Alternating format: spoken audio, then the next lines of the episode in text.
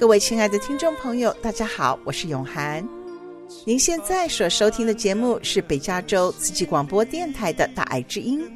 这个节目是由慈济基金会的志工团队所制作的。很高兴能够与您在空中相会。时间过得真快，不知不觉的已经来到了二零二三年。随着世界各地疫情的逐渐解封，大家的生活似乎也慢慢恢复了忙碌的节奏。经过了三年疫情期间的封闭、沉淀和省思，您在二零二三年有一些什么新的计划，或是想做一些什么样的改变吗？今天在美善人生的单元中，少莹、纪灵和雨洁将和听众朋友们来分享一些新生活的好点子。另外，在音乐有爱的单元。纪灵老师将为听众朋友们介绍《画人生》这首歌曲背后的故事。用心制作的好节目就在大爱之音。首先，请听众朋友们来欣赏一首好听的歌曲《美丽晨曦》。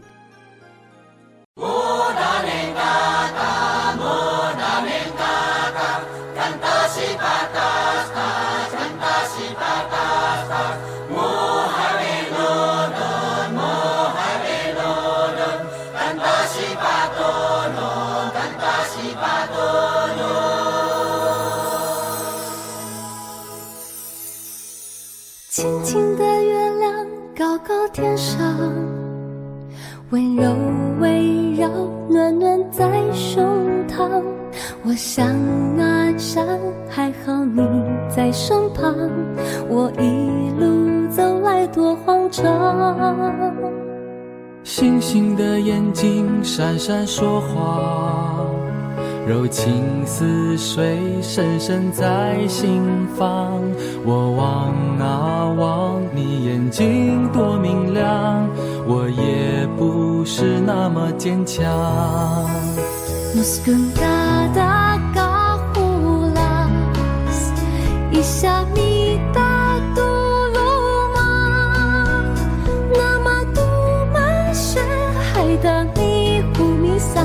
希望总是在前方。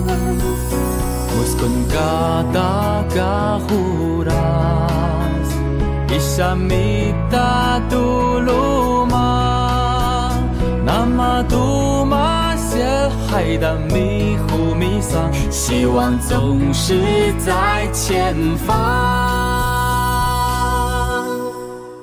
有一天，太阳总会升起，就有美丽晨曦。黑夜总会过去，让它过去。有一天，你要和我一起迎接美丽晨曦呀。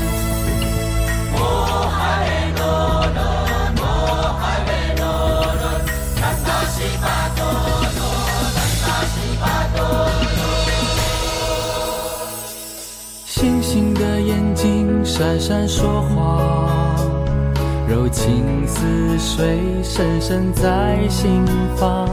我望啊望，你眼睛多明亮，我也不是那么坚强。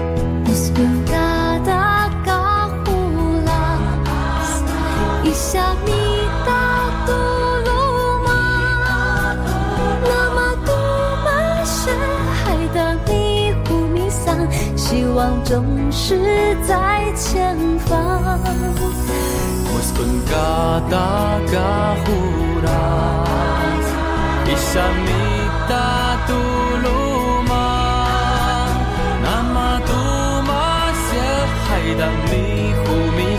希望总是在前方。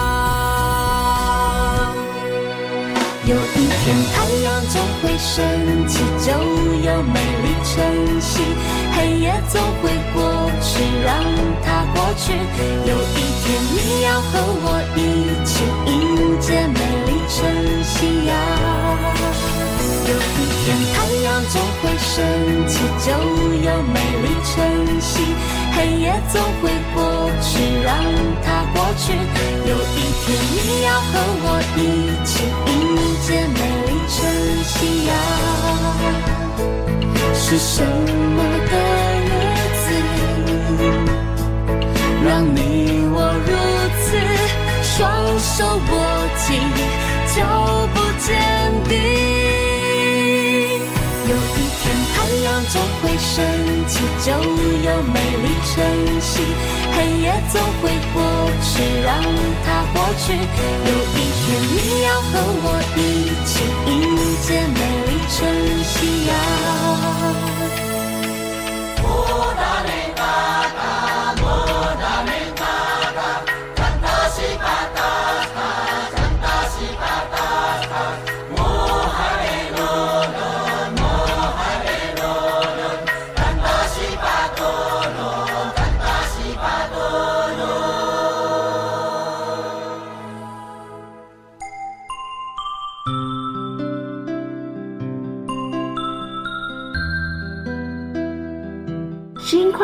善，念纯是美。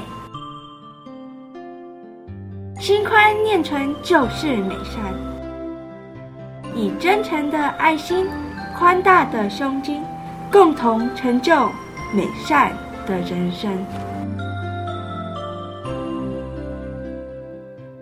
各位大爱知音的听众朋友，大家好，我是少莹。在今天美善人生的单元中呢，我们很高兴邀请到两位单元主持人纪灵师姐和雨洁师姐来和大家聊一聊。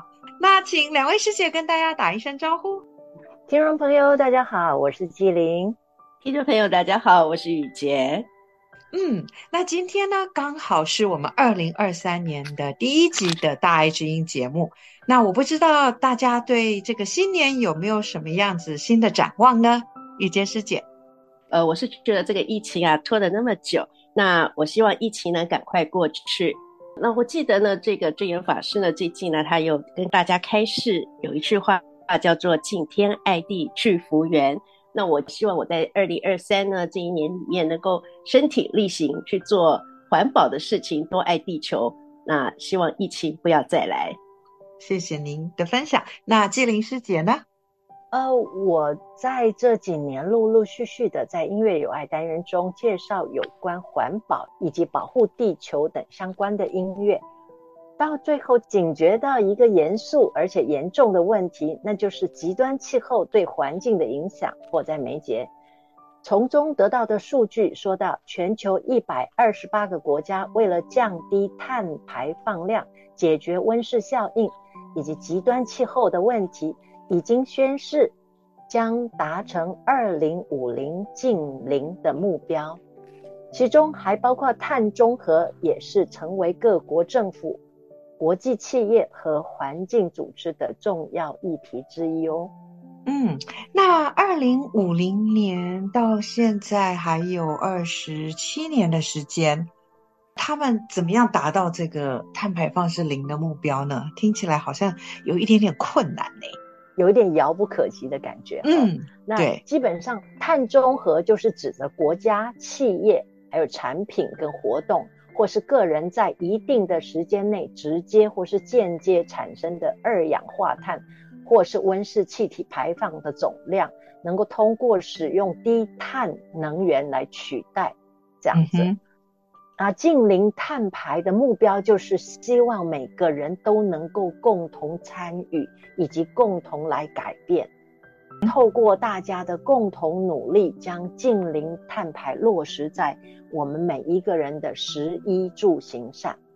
对，这个应该是我们每一个人在新的一年里都可以努力的方向。哈，那您觉得具体来说，我们应该要怎么做呢？才可以帮忙一起达成这个目标？是啊，在近零时代的新生活，哈，其实。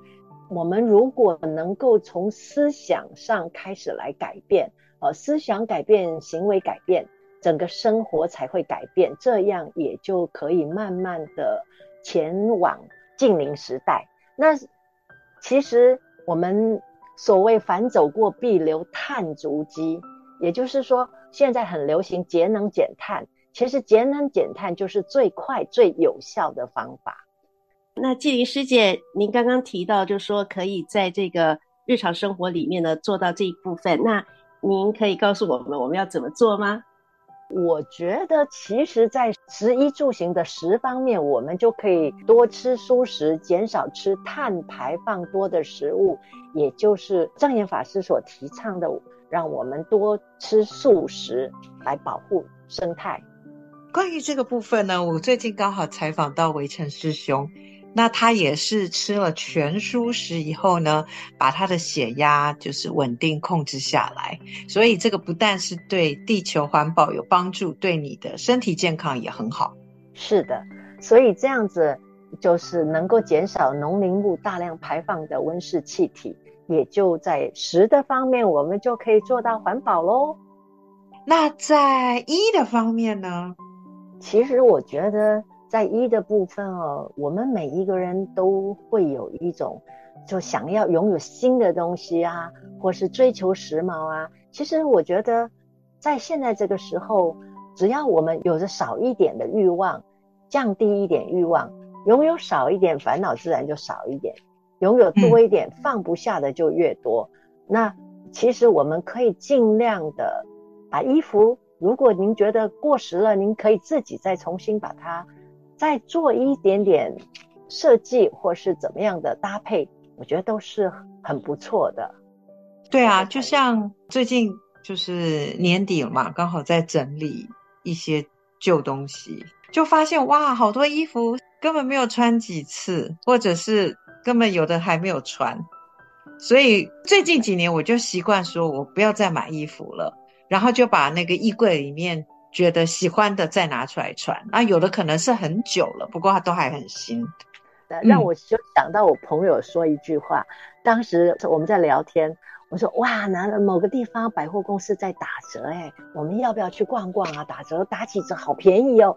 结果那个朋友口出一句让我觉得非常讶异，他说打折打折的再低，你只要不买，不就更省钱了吗？我觉得非常有道理。嗯，对，而且通常你买了一堆回来，其实真的会喜欢穿的大概就那么几件，比较实用的大概就那些，嗯、对不对？对，然后大部分就是浪费掉了，或者是在冷宫里面。那在住的方面，我也有一些省水的想法想跟大家分享。譬如说呢，在厨房里，我们在洗菜的时候。最好就是说，当然是用那个盆子蓄水来洗菜。可是我又记得我曾经看过有一篇报道，他讲说呢，要洗菜最干净的方法呢，是要把菜呢放在流动的自来水的下面，让它冲个大概十分钟左右。可是我觉得这个东西好像在加州缺水的状态之下，非常的奢侈，所以我自己大概就发明了一个方式来洗菜，就是我用两个不同大小的盆子。把菜放在小盆子里面，然后呢，洗洗干净了以后，我就开水龙头让它流动。可是这个小的盆子，我把它放在大的盆子里面，然后等到水满的时候呢，我就把水龙头关起来，然后再用一个茶杯呢去舀那个大盆子里的水，再去冲一下那个小盆子里面的蔬菜，就等于说我在自制流水。那这个方式呢，其实我是觉得，我至少 感觉上菜也洗得比较干净。那据我去看了一些资料显示呢。如果大家呢都是用这种盆槽来洗菜的话，一次呢大概可以省五公升左右。那这些水呢，我们还可以拿来去浇花啊、冲马桶啊，或者是洗地板。那这是一点。那第二点，譬如说，我们可以用呃天然的清洁剂来洗碗，让那些呢就说起泡量比较少的这些清洁剂，因为它可以降低我们用清水去冲洗它，那也可以省水。那第三个，譬如说少用洗碗机，呃，这件事情让我想到。我刚开始移民到美国的时候，我的房东呢，他就来告诉我说，这个洗碗机要怎么使用。那时候我就跟他讲说，no no no，我就是洗碗机，我本身就是洗碗机。然后那时候房东还一脸一脸觉得好像我这个人蛮奇怪的。可是我就是觉得洗碗机太浪费水了。我我觉得我们现在人数都很少，所以简单的用这个水冲洗一下就可以。那再来呢，就是说在浴室里要怎么节水呢？这个又让我又有个小故事，就是说，呃，我是观察到我儿子跟我女儿，我记得我小时候教他们就是刷牙时候要漱口杯，可是呢，我有一次我就发现我儿子他是一边刷牙一边让那个水龙头的水一直流一直流，我就觉得好奇怪，我就问他说：“你为什么是这样的刷牙呢？”他就跟我讲说：“我同学都这样刷。”我那时候想：“哎呦，怎么搞的？美国人这么的不会珍惜水吗？”所以后来我就跟他讲说，可是你要知道，加州那个下雨量、降雨量那么的少，你这样子让水流实在是很浪费。所以后来我就督促他要改回用那个漱口杯来刷牙。嗯，那另外呢，像我女儿也是一样，有一次我就发现她在洗澡的时候，大概洗了三十分钟以上，然后那个水也是哗啦哗啦的一直流。然后我也是一样，就问她说：“你没有要冲的时候，可不可以把水龙头关起来？”他就跟我讲说：“可是这样子好冷啊。”然后我才跟他讲说，可是你是不是可以想一些方法，尽量不要去打开那个水龙头？譬如说，你能不能在 sink 去洗你的脸、刷牙，然后你再到 shower 里面呢？你先洗你的头，不要打湿你的身体，你就不会觉得那么冷。最后你再洗澡，这样不是可以省很多水吗？那据有一些资料显示，我们尽量是用淋浴来代替盆浴，这样子的话呢，一次一人呢，大概也可以省五十五公升的水，所以这个水量也是很大。哇，对，然后再来就是讲到洗车也是一样，就是说尽量当然是用水桶来洗车。可是对我来讲，我刚到美国的时候呢，我就带了一个鸡毛毯子到美国来。嗯、那我的习惯就是，我每天开车之前，我一定会把我的车撣干净，然后用抹布把那个挡风玻璃啊跟所有的玻璃都擦一遍，就是确保我的视野是清晰的。那所以，我大概一年只需要去洗车个一次到两次。后来我就发现，哎，我小孩他们就是常常觉得车脏了就出去就要去洗车。那其实每一次呢，你如果说能够尽量保持车的干净，把它撣干净的话，那个灰尘不会粘在钣金上面。所以，就算你遇到下雨，它也不会太脏。你只要天气好的时候再拿个抹布擦一擦就好了。所以我是觉得，像说在洗车方面呢，我们也可以尽量减少次数，然后来节省用水的这个量。那这是我的分享，我不晓得师姐们还有没有嗯其他的分享？嗯、对，真是太好了，这个鸡毛掸子的主意真的是非常的好。就是你 天天勤拂拭，就不会惹尘埃了，就不需要常常洗车了。是，是没错。我跟你讲，我还遇到一个邻居。他看到我拿了这个鸡毛掸子，他还跟我讲说：“你可以来帮我掸一下吗？”我说：“我我可以借你，你自己掸。”那时候我就觉得，哦，我好骄傲哦，因为美国找不到鸡毛做的 duster，只有台湾，oh. 只有东方台湾才有，所以我觉得，oh. 哎，对中国人的智慧，我也是。那个时候刚到美国的时候，我因为行李太多，带不下。但是我妈妈来看我的时候，妈妈问我说：“你需要我帮你带什么？”我说：“请你帮我带一把鸡毛掸子。”她说：“啊，为什么？”我说：“因为我需要掸车子。”哦，真好，没错，嗯，哦，学到了，学到了。那关于这个水的方面呢，我家做了一件有点特别的事情，就是呢。我家师兄说呢，我们不是装那个滤水器，可是他说这个为了要过滤那个水，会浪费很多的水。比如说你过滤好的一桶水，你可能要流掉很多水，所以呢，他就想了一个方法，他就把要过滤掉的那个水的一个管线插在一个我们以前那种五 gallon 的那种要出去外面装水的那个桶子里，就把漏掉的水都接起来。嗯，然后对，那接起来的水呢，当然就是去浇花、冲马桶。我是没有去计算，但是我们这样子一年下来，应该是省了不少的水。如果大家有兴趣的话，也不妨可以尝试看看。嗯，我是没有那么样的像工程师的头脑，我就是一个呃家庭主妇型的。我，但是我每一次洗完菜的那个水，我就盆子装起来。那我的想法就是大门打开。外面前院花需要水，所以我就一盆一盆的拿出去洗一次，拿出去一次。但是我告诉我自己，哎，我这样煮饭，我还可以浇到花省水，不打紧，我还可以运动。所以每一次在捧那个水出去的时候，我都觉得很开心，因为花能够喝到水，草能够喝到水，然后我自己还可以运动，然后我的食物待会儿也会煮熟，然后又很能够省水，真是太棒了。提到浇花用水，其实，在 garden 这方面啊，我们在浇水的时候，我们保持一个原则，就是尽量早上或者是傍晚的时候去浇水。那这样的话呢，也可以减少用水。因为中午的时候蒸发量最大，那其实对植物来讲呢，中午浇水呢也是对它最伤害的时间。所以如果尽量能够保持这样的一个原则，在早上或傍晚的时候去浇水是最好的。那第二个，在做 gardening 的 design 的时候，可以尽量把不同需求水的量的植物呢做一个适当的配置。再来就是以滴灌的方式来代替喷灌，也是可以节省用水。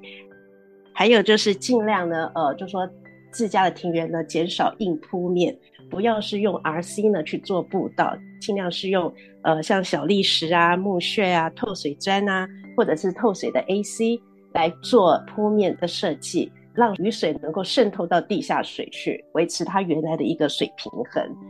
啊，你可不可以解释一下那些所谓的 RCAC 是什么呢？啊，RC 就是 concrete 混凝土。它没有办法透水，所以如果说我们很多人的住家前面，因为可能会要停车啊，大家就会用那个混凝土的地坪，对。啊、但是呢，我们的花园，也就是说不会有很承重量很大的地方，我们只是人去走啊，或者是脚踏车啊过的地方，那尽量是用透水性强的，也就是用这个我刚刚讲那个透水的 AC。所谓 AC 呢，就是一种柏油。那柏油的话，它最主要它是粒子嘛，它是砾石那个呃小石头，所以它能够透水，雨水下来可以通过这个透水的 AC 到那个地底下去，维持地下水的一个平衡。哇，真的是又学到了一些以前 不知道的事情。对，不愧是建筑师。对了，因为其实为什么我会提到这一点，是因为呢，我后来发现大爱感恩科技呢，它有研发出一些。透水的铺面材料，那这些材料呢，都可以用在校园的景观设计上，那可以呢促进雨水的循环。所以我是觉得，如果美国很多自家的庭园，如果能多用这些透水性的铺面材料呢，也是对环境最好的一个 respect，然后能够维持地下水的平衡。嗯，好，真的是谢谢专家给我们的这些建议。好，那我们十一住都已经。谈的差不多了，那在行的方面呢？大家有没有什么样的建议？我们应该要怎么做？嗯，据我所收集到的资料是，加州政府决定在二零三五年之后的销售的车子都必须要是零排放。那看来在这当中，如果还没有能够买得到，或是我们为了地球的环保，其实我们可以。做一个很简单的方法，就是我们尽量选择共乘，共同搭乘，能够节能减碳。然后我们也可以用走路，如果距离不是很远，我们也可以多走路，还可得到运动。再来也可以骑骑脚踏车，也是很好的运动。对。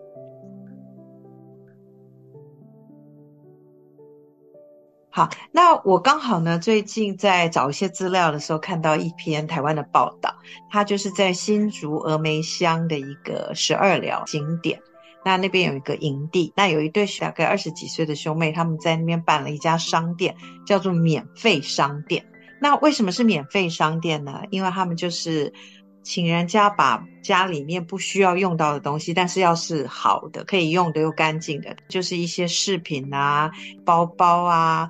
还有旧书也可以，even 是那些绒毛玩具，你家里多的不用的，你就拿到那个商店去，然后呢，你就自己把它放好。那每一个去商店的人呢，都可以免费拿走两样东西。那为什么是两样呢？因为呢，你整个商店东西琳琅满目，每个人进去都会想要这个也拿，那个也拿，但是你只能选两样的时候，你就会想。到底哪些东西是我需要，哪些东西是我想要的？你要仔细的考虑以后，选两样才能带走。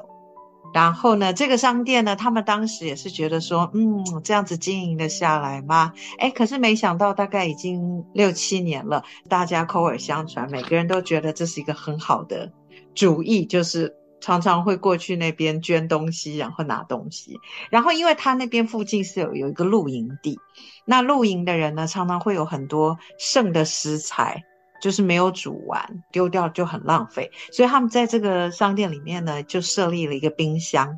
这些来露营的客人呢，如果他们有，比如说蔬菜没有煮的，鸡蛋没有煮的，就可以存在那个冰箱里面。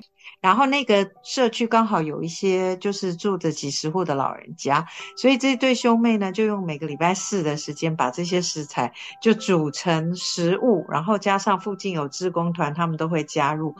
每个礼拜四就跟这些呃老人家还有游客都可以一起来吃，一方面陪伴这些老人，一方面呢又可以把那些食材做最好的利用。那我觉得这个故事非常的棒，所以大家也可以想一想，说我们平常生活要怎么样爱物惜物，然后去想一想，诶，哪些东西是你真正需要的，哪些东西只是你想要的。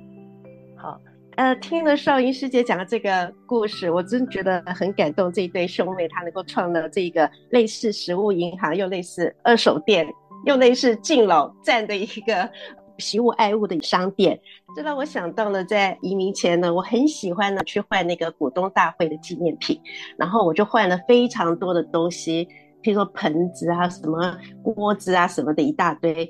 后来在移民到美国之后呢，有一次呢，就呃回到台湾，我就开始想来整理家里的东西，结果就发现说，哇，我家里真的是一大堆这些纪念品，但是呢，我都用不着，所以后来我就觉得说，圣严法师呢教导我们的真的是对，就说要惜物爱物，而且呢，不要有太多的欲望，因为我去拿的太多呢，其实是我生活上用不着的东西。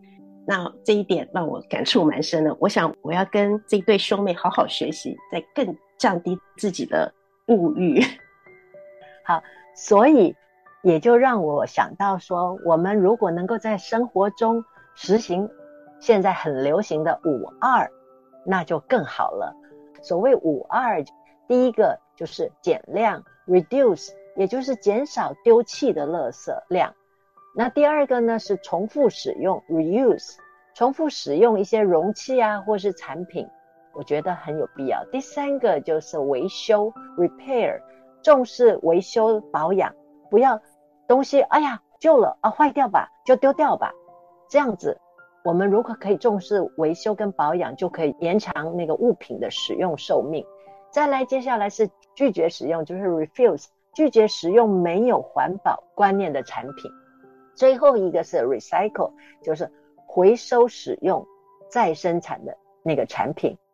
可是在这里哦，我有有一点这种重复使用跟回收使用是两个不同的哦。回收是指就是本来要丢掉的，然后可以再分解再制造新的。那但是重复使用就是说那个样貌虽然是已经旧了，但是你可以再用再用，把它用到最大的使用极限。我觉得这个是很重要。那如果我们能够实行到这个五二，我们也可以让所居住到的地球资源能够更为节省一点点。相信这样子，每个人都可以成为爱护地球的守护者。嗯，对啊，因为地球资源有限，骗子滴水不浪费，珍惜一点，用久一点，每一样物资都可以长寿哦。好。那今天非常谢谢两位师姐来跟大家做这么精彩的分享，感恩，感恩。亲爱的听众朋友，我是永涵，您现在所收听的是慈济广播《大爱之音》这个节目，在每周六的下午两点到三点于 FM 九十六点一频道播出。如果您不住在旧金山湾区，也邀请您使用 Podcast 到大爱网络电台，或是上网到大爱 Radio。Tw 收听《大爱之音》这个节目。您对我们的节目如果有任何的建议或回想，欢迎拨打我们的专线四零八九六四四五六六。接下来，让我们以一颗虔诚的心，恭敬聆听正言法师的智慧法语。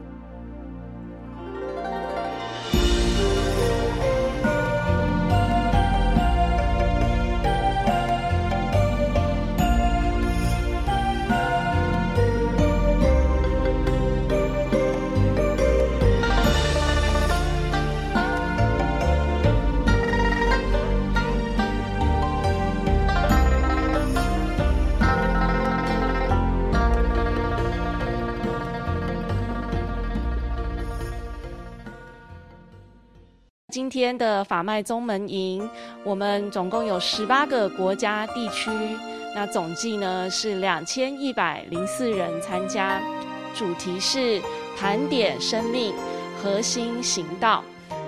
菩萨们很感恩，为了慈济呢，大家同心愿、同心、同志愿，共同。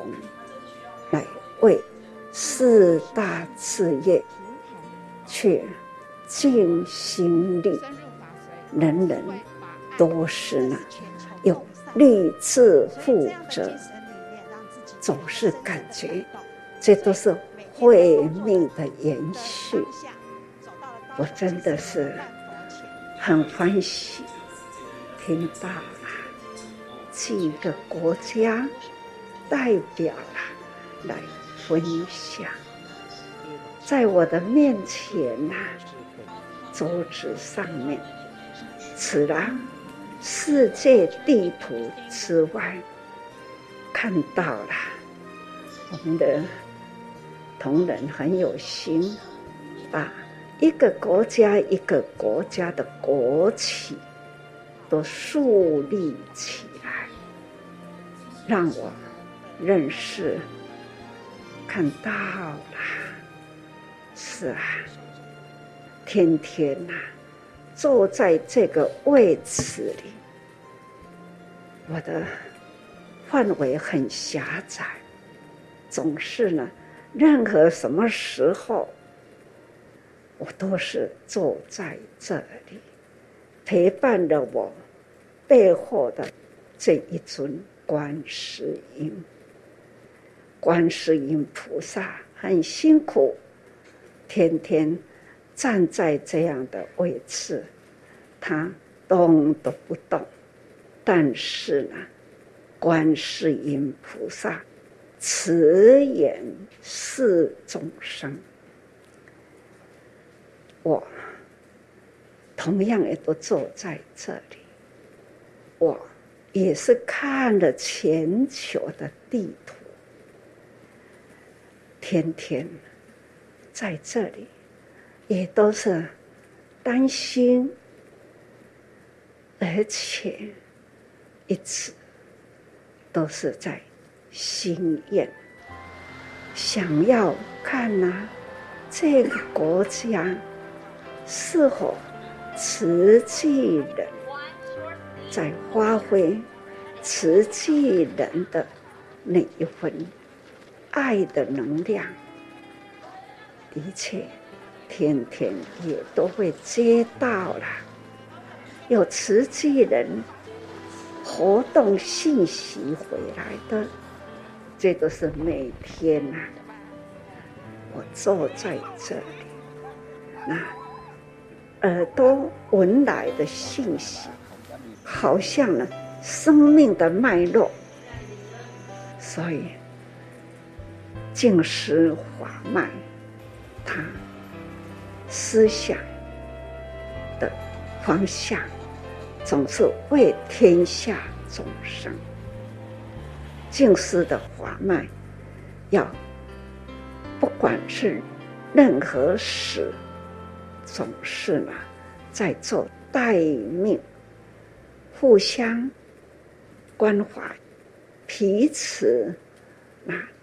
通达、通达信息，准备哪里可以到哪里去的，这都是慈济人呐、在全球在地图上呢，总是看到了很活跃，天天、啊，时间与空间，时间空间，但是呢。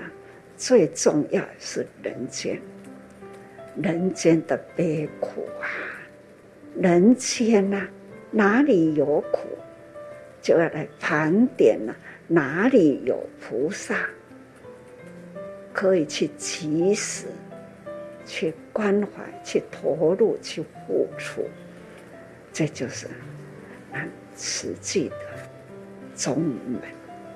我真很期待，一直的期待，真诚，用真诚的心，人与人之间以真诚相对待，那人人都如此，相信啊，世界一定呢都是和平，而且呢会减少。灾难，众生共业啊！这个业呢，那就有福业，也有恶业。福业呢，那就是造福人间。听到国际间我们的的同仁呐、志业体啦，或者是当地，看看有了慈济人。在他们呢，就会集中力量。那样的国家，附近的国家有灾难，他们就会动员。每一个国家，他就会动员，就到邻近国家去做救灾救难。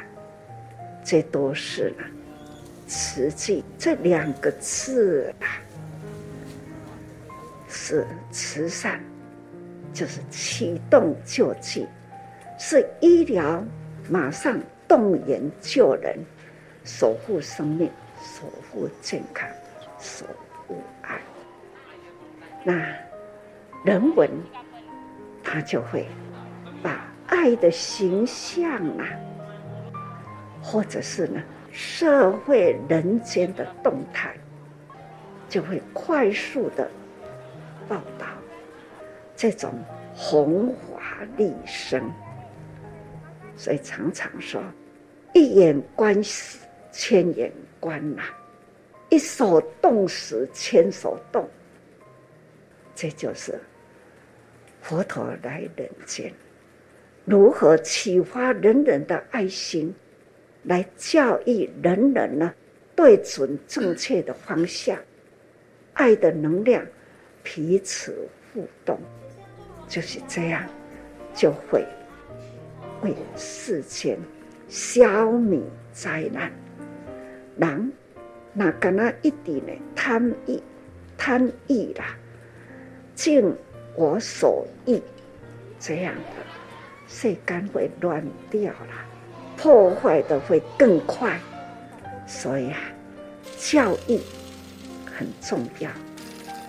好好的把道理啦，国际间呐，好好的熟悉好，每一个国家让他们来说出，看到了他们所做，那之丰富啊，这个历史呢，那样的感人的故事真多，苦难人呐、啊，苦啊！那菩萨的爱心啊，他如何呢？提升了人品的典范的气质，开阔了他们的爱，投入在极苦难众生的环境中，唔惊吵，唔惊大闪。各位菩萨，今生啊，一课题真多，希望菩萨。用爱啦，佛法呢，在生活中，佛法涵盖一切法，宗教无碍，总是菩萨。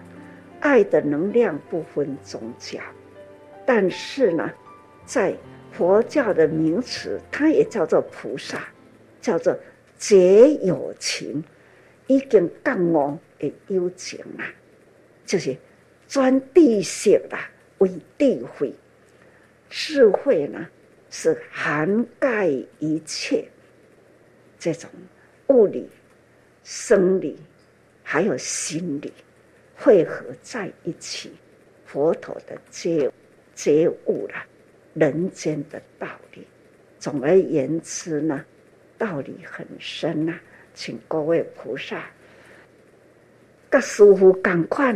哪怕一只是蚂蚁啦，我们的立志来爬，攀爬西米山，但是几架蚂蚁力很单薄，太孤单，期待呢，亲像飞金光，把一点点的光，一直给号召来，让它呢，在黑暗中呢，也有一条，就如。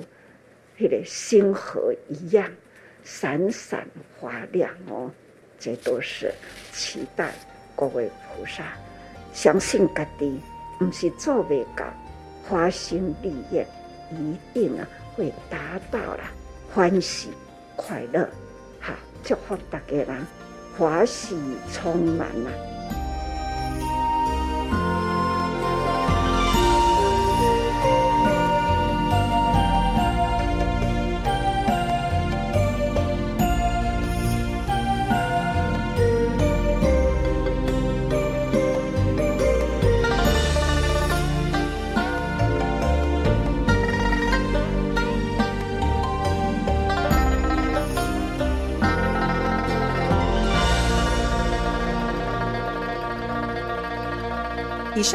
法师开示的录音是由大爱电视台所提供。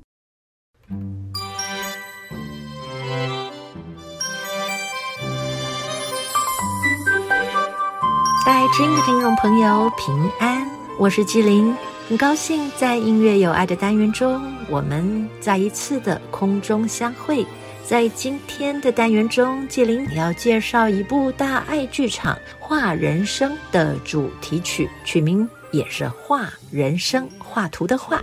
人生，《画人生》是一部描写张君祥师兄与林瑞云师姐的真实人生电视剧。《画人生》听起来就挺有艺术感的。那么，艺术是指什么呢？艺术指的是将个人对于美的感觉或是情感与意识的表达和体验展现出来的过程，与他人分享。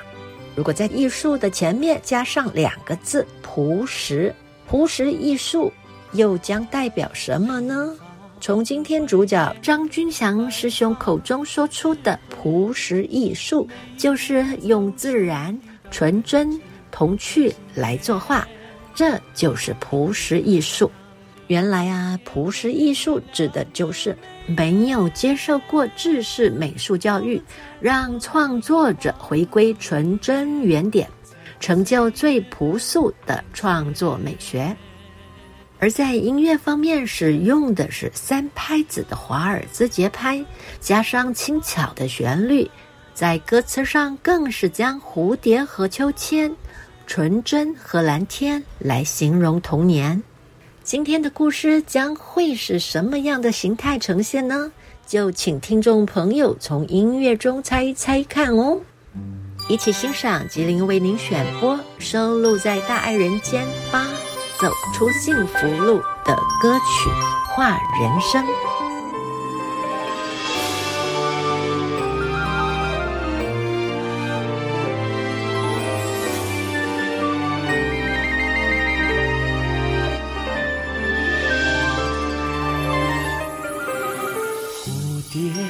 秋千，纯真和蓝天，每个人都有一个玩具叫童年。张开双手就能飞，闭上双眼梦就甜。有天骑着木马就来到长大的眼前。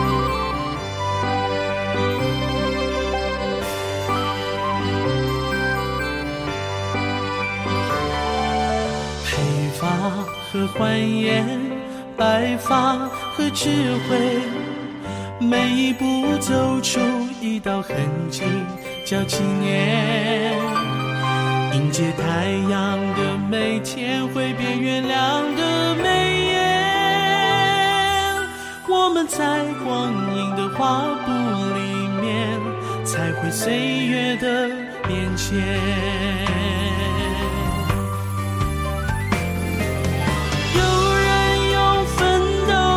人生，有人用奉献换牺牲。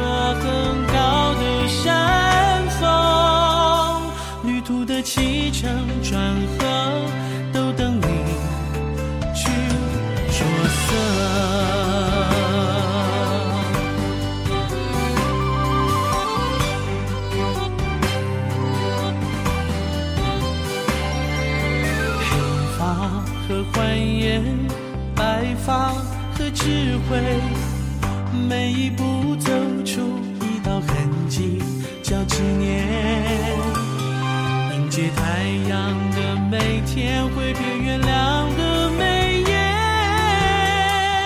我们在光阴的画布里面，彩绘岁月的变迁。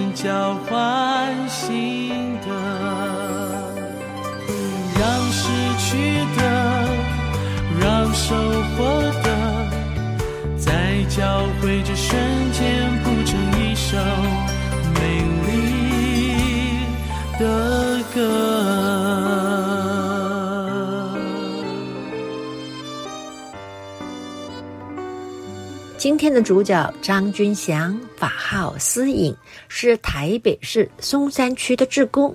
尽管张君祥的童年生活贫苦，想要买盒蜡笔，也得动用妈妈做斗笠贴补家用的钱来支出，但是他却有着最疼爱他的奶奶和肯定他画画天分的魏美丽老师，加上有着妈妈的称赞和掌声，张君祥在画画上找到前所未有的自信。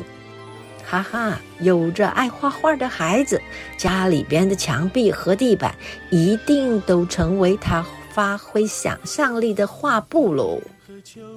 君祥师兄回想起年轻的时候，曾经因为忧心叔叔生病的奶奶寝食难安，病倒了。君香师兄不忍心看到父母亲烦恼，也期望奶奶的病情能够快点好起来。于是他突发奇想的，在奶奶的房间的墙壁画起了佛祖，希望在佛祖的关照下，奶奶和叔叔的病能够快点好起来。奶奶感受到了孙子的用心，特别的感动，终于肯好好的进食。也因为这样，奶奶的病很快的就康复了。为了帮忙分担家计，年少的军祥只要听到同学说有打工的机会，他就会立刻拜托母亲说服父亲答应让他去打工。曾经有一度的刚到凤梨工厂打工的君祥还不太能够适应，常常连吃饭的时间到了都还不知道要跟着其他的人去吃饭，总是一个人傻傻的守在工作岗位上工作。由此可见，君祥是一位脚踏实地、老实又乖巧的小孩。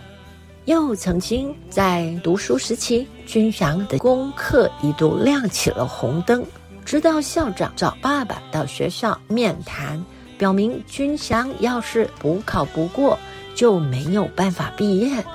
君祥回到家以后，挨了父亲的一顿毒打，总算明白事情的严重性，赶紧下定决心，收拾起画笔，准备好好的用功读书。在他重拾画笔的这一段时间啊，可说是君祥最光荣的一段岁月。不但代表学校参加了比赛，还拿到了许多大大小小的奖项呢。在张君祥三十七岁的时候，他和妻子瑞云透过了媒体，在报纸上看到了证严法师立志在花莲盖医院。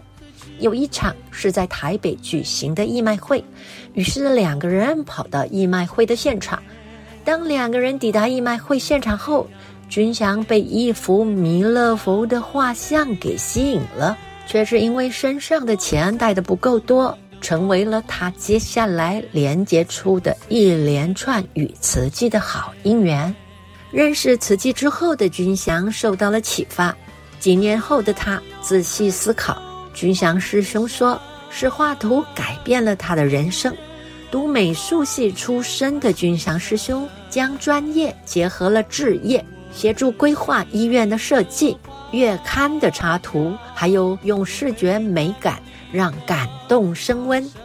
君祥师兄想把他这一份快乐跟更多的人分享，因此想要教小朋友画画，而教小朋友画画。”可是更需要有技巧的，可是不能像一般美术补习班一样，只着重教导画画的技巧而已。君祥师兄想做的是想要营造一个快乐的学习环境，激发孩子的创造力和想象力。他不但让孩子们对画画产生兴趣，而且要越画越好。只是当遇到理念不合的家长的时候，也会让君祥师兄陷入为难的。不过还好的是，经过沟通之后，家长们还是挺支持君祥师兄的想法，而且是很放心的将孩子们交给他的。用心教画画的君祥师兄接到了大爱台的电话，邀请他主持大爱亲子宝的节目。君祥师兄以儿童画画班的老师身份上节目，只是啊，播出的时段碰巧的是上课时间，学生看不到，反倒是学生的阿公阿嬷看到了。君祥师兄灵机一动，又增加了想要教老人画画的课程。在一次节目录影的等待过程中，君祥师兄和在一旁的师兄聊天，聊到了妈妈的画。君祥师兄脱口说出了“朴实艺术”这四个字，也就是在节目一开始的时候，姬玲提到的用自然、纯真、童趣来作画，这就是朴实艺术。君祥师兄说，他想都没想过“朴实艺术”这四个字竟然成为他后来实现理想的方向。让没有接受过制式美术教育的大小朋友们都可以无拘无束的作画，让创作者回归纯真的原点，成就出最朴素的创作美学。现在的他长期推动朴实艺术，陪伴并教导老人家作画。更特别的是，他要求家人要一块陪同。君祥师兄深刻地感受到人口老化所带来的问题，更坚定了他推广、形象、陪伴的这条路。君祥师兄说：“他会拿着画笔一直画下去的。”原来画画是可以带给人重生的力量的。君祥师兄回想起小时候听过奶奶说的故事《灵魂之树》。灵魂之树的故事是这么说的：老树就是森林的母亲，森林里的中树就是母树，而母树是把森林连成一体的。君祥师兄期许自己能够成为一棵扎稳根基的母树，为经过的人遮风避雨，也和身边的人共同组成一片美丽的树林。艺术家张君祥在生命的一次机缘中接触了慈济功德会。他说：“证严法师的一句静思语‘心美，看什么都美’，让他领悟出绘画的不同意境，转而追求朴实艺术的创作，并进入了慈济社会大学推广朴实艺术。”张君祥说：“很多人自认不会画画，就不敢画。”直到与朴实艺术相遇的那一刻起，才发现原来画画的快乐是不用打草稿的，想画什么都可以画出来。君祥师兄以画说话，也就是借由绘画将心中想说的话记录下来。他把生命中的经历和感受用画记录下来，同时在笔和画之间。将伤心转念，将埋怨转向，将悲怆化为动力，成为跃出谷底的巨大力量。听众朋友，有人用奋斗坚强画人生，有人用梦想画炙热，借由绘画创作的过程获得心灵的舒压。我们可以借由画画。来彩绘岁月的变迁，让光阴留在画布里。每个生命旅途的起承转合，也都期待您去着色哟。亲爱的我的朋友，其实每一位都能够画出缤纷而且属于您的生命色彩。纪灵在新的一年的开始，祝福听众朋友平安喜乐。欢喜自在，音乐有爱，我们下次见。有人用梦想画炙热，世界是一座很高的山峰，旅途的起承转合